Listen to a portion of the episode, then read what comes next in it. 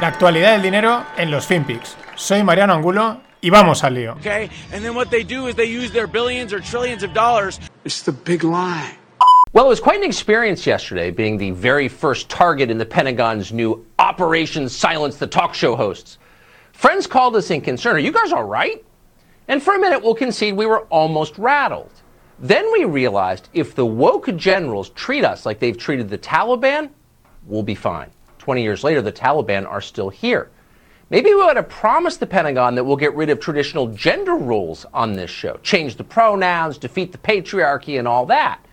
Then they'd send us billions in unmarked $100 bills as a reward. They've certainly done that before. And that might really kickstart our struggling opium poppy business. Something to think about. Anyway, we're fine. So thank you for the concern.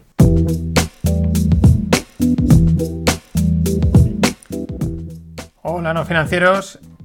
Aquí teníamos a un presentador de la Fox americana dándole un recadito, además bastante con un tono muy irónico, al Pentágono, porque parece ser que había o hay en marcha o había una operación eh, de silenciar, ¿no? De meter a, eh, a, los invitados a las tertulias, el control de pues, lo típico, ¿no?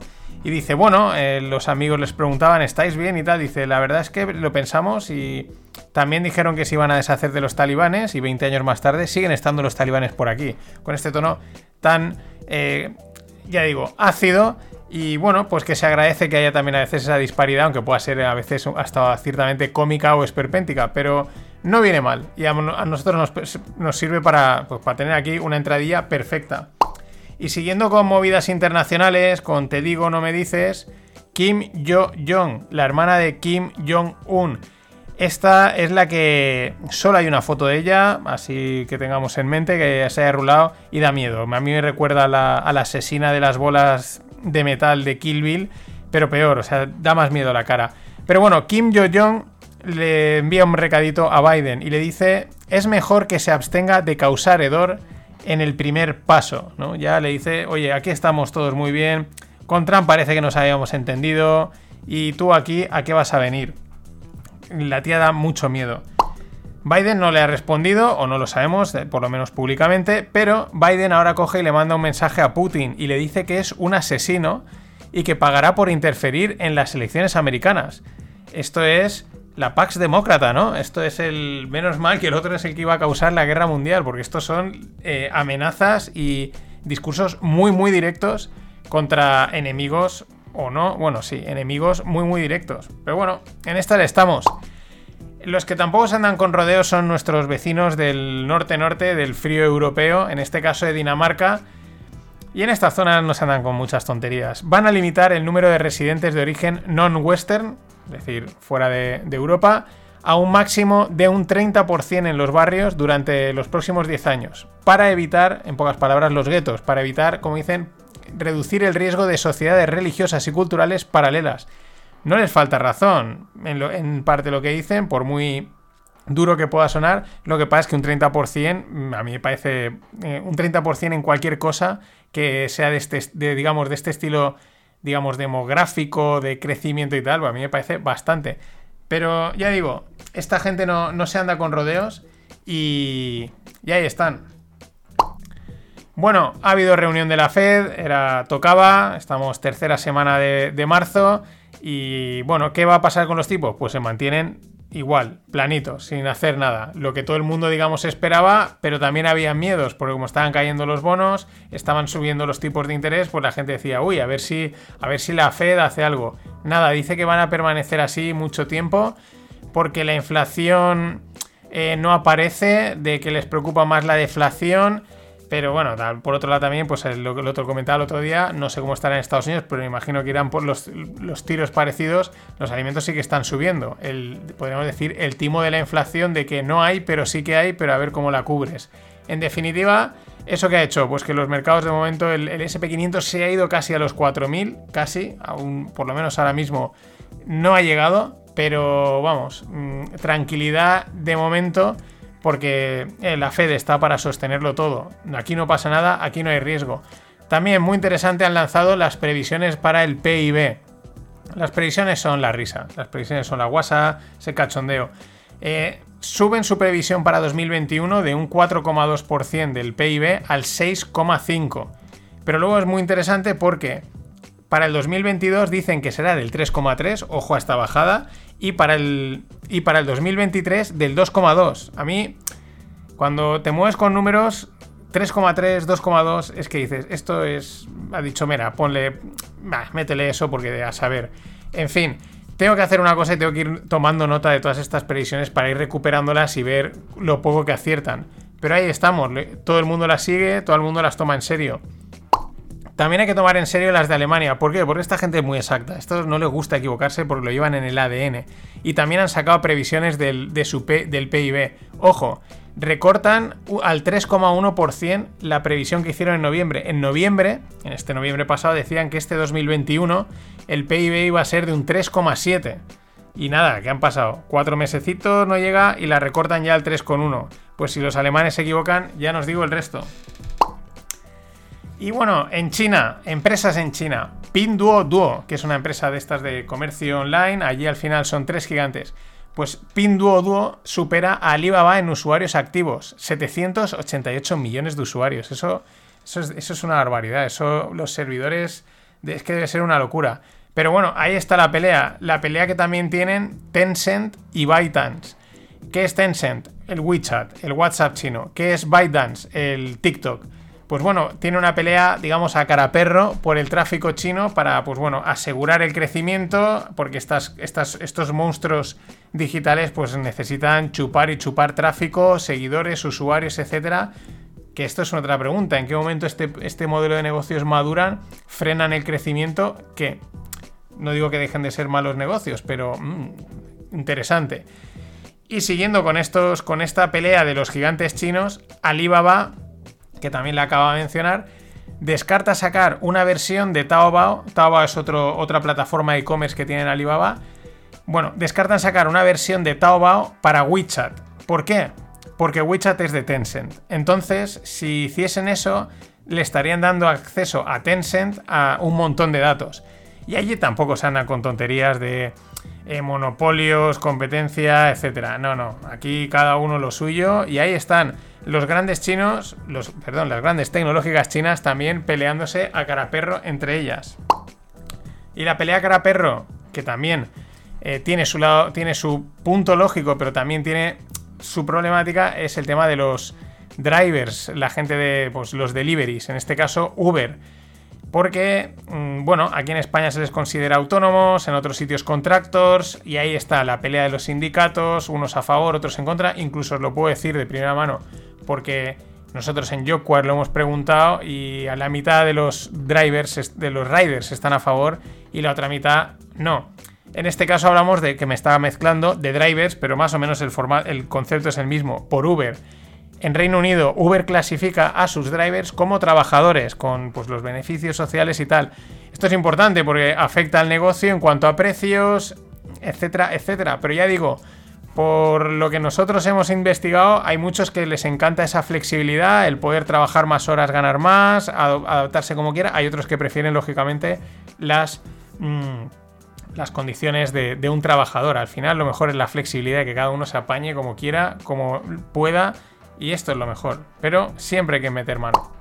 Y Amazon Care, ojo, podría, bueno, podría no, va a dar el salto de momento esto al, al mundo eh, al público general. ¿Qué es Amazon Care? Pues Health Tech, eh, telemedicina, es decir, competencia directa de la, de la startup, bueno, ya no startup, Teladoc. Por cierto, Teladoc es una de las que Cathy tiene de las más ponderadas en sus famosos ARK. Pero el tema es que Amazon, eh, Amazon, sacó este servicio solo en modo prueba para empleados en Washington. Ojo, Washington, el estado de Washington en Seattle, allá arriba. Y parece ser que están empezando a contratar más gente y parece ser que también darían el salto ya a que cualquier persona pueda disponer de estos servicios.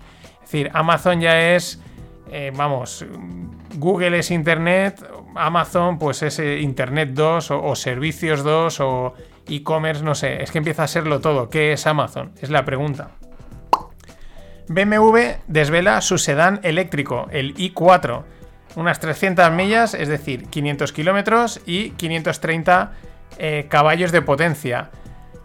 Además, le van a unir el eDrive, que es su panel de conducción mmm, super visual, ¿no? El del que estuvimos hablando, que roza también el, el, infotainment este y ese tipo de cosas. Bueno, está chulo el coche, está, sigue la línea BMW, tiene ahí unos detalles así con unas líneas azules como creo que son como de luces en los laterales, muy estilo gamer, por así decirlo también muy de lo que se lleva ahora, pero es algo que yo creo que BMW ya ha hecho en sus motos eléctricas, tiene también ahí unas líneas un poco cantarinas para darle ese toque de, que es distinto, ¿no? Están chulos, están chulos. BMW sabe diseñar coches, ¿qué vamos a hacer? Si no te gusta, pues, pues bueno, los de BMW van a estar bien y si no, pues están los Teslas y si no están los, los NIO, los Checkpen, los tal, los tal, los tal, porque no paran de salir empresas de coches eléctricos. Ah, y vendrá también el de Apple, claro. Y bueno, noticia curiosa, el CEO de, el CEO de, Palantir, la empresa de, Big Data, inteligencia bastante opaca en cuanto a lo que hace, que tiene contratos con un montón de, de empresas y de gobiernos y tal, que salió hace poco en bolsa y tal. Bueno, pues el CEO critica a Wall Street por tener un enfoque a corto plazo, destructivo y corrosivo es que no se podía saber, ¿no? Era tu primer día, no sabías de qué iba Wall Street, o sea, te metes en una empresa o has creado una empresa que está también metida en todas las historias, podemos decir incluso bajos fondos, controlando cosas así, información sensible y ahora, oye, es que esto, esta gente va a ganar dinero, amigo, pareces Megan. Y Deutsche, Deutsche E-Commerce Bank, estos están también, estos llevan mucho tiempo que llevan sonando en fregados y en fregados Esperemos que no peten, porque sería una debacle.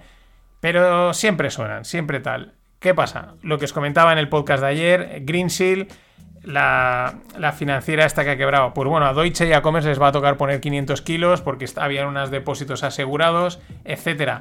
Y claro, tienen que ir a la búsqueda. No sé si les vendrá bien o no, pero ya digo, los alemanes últimamente están que se lucen. Greensill, Wirecard.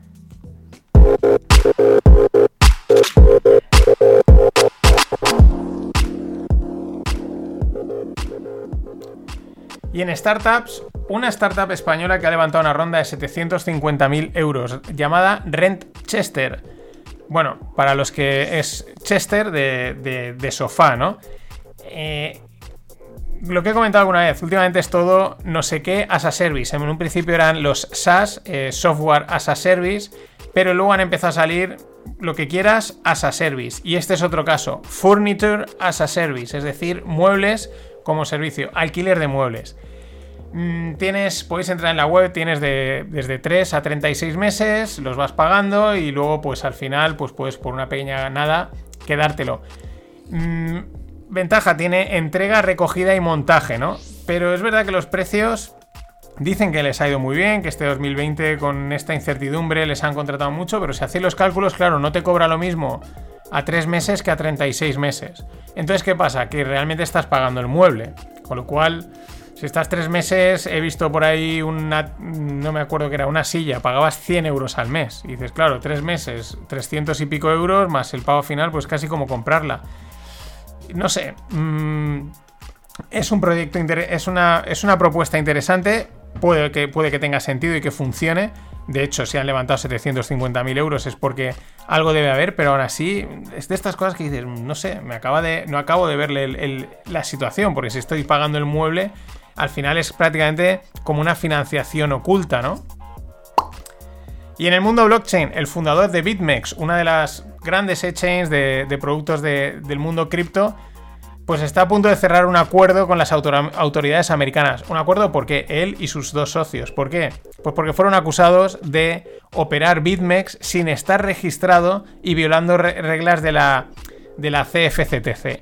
Es decir, eh, pues esto, está mega controlado realmente por los, por el Estado americano. Tienen manos metidas en todos lados y saben perfectamente lo que pasa. Que desde mi punto de vista, lo repito, es una pena, o sea, es una pena porque una de las ventajas en teoría del mundo cripto es estar fuera de toda esta movida, pero una vez estás metido, bueno, pues una fiestecita más.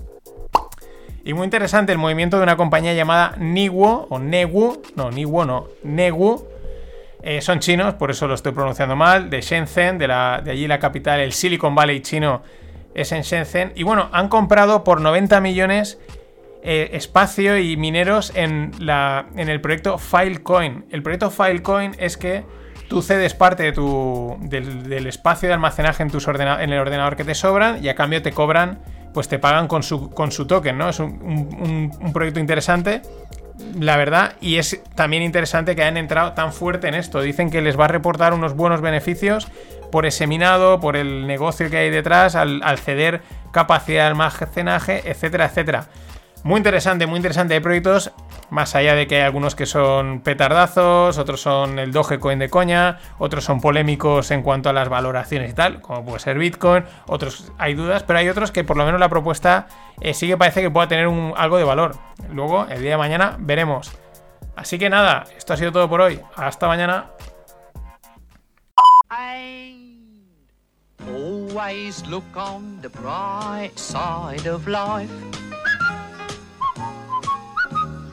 Always look on the light side of life.